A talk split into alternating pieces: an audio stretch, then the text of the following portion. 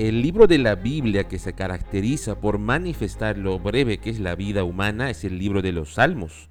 En el capítulo 90 encontramos una oración que hace referencia a esto.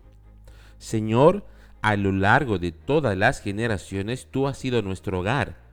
Antes de que nacieran las montañas, antes de que dieras vida a la tierra y al mundo, desde el principio y hasta el fin, tú eres Dios haces que la gente vuelva al polvo con solo decir, vuelvan al polvo ustedes mortales. Para ti mil años son como un día pasajero, tan breves como unas horas de la noche. Arrasas a las personas como si fueran sueños que desaparecen. Son como la hierba que brota en la mañana.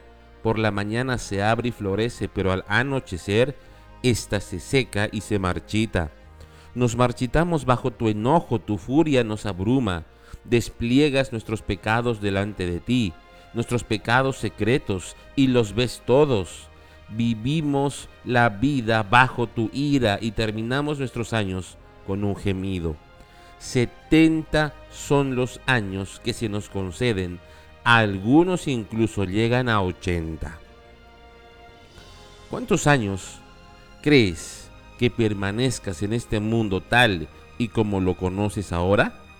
Bueno, la palabra nos dice como referencia que hay un promedio entre 70 y 80. Sin embargo, te pregunto, ¿todos esos años habrán sido llenos de vida o simplemente fue un transcurrir del tiempo esperando el final?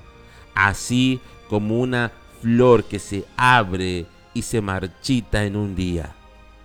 Jesús afirma ser el camino, la verdad y la vida. Eso quiere decir que si Dios nos concediese pasar por este mundo por el lapso de 70 u 80 o más años, mi deseo es que sea una vida llena de vida.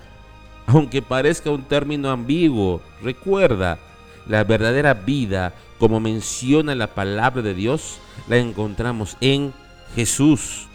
Por medio de Él podremos realmente disfrutar de todo lo que nos rodea, tu esposa, tus hijos, tus padres. Solo tendrás vida si la vives de la mano de Jesucristo, el Señor. Esto es Alianza Despierta.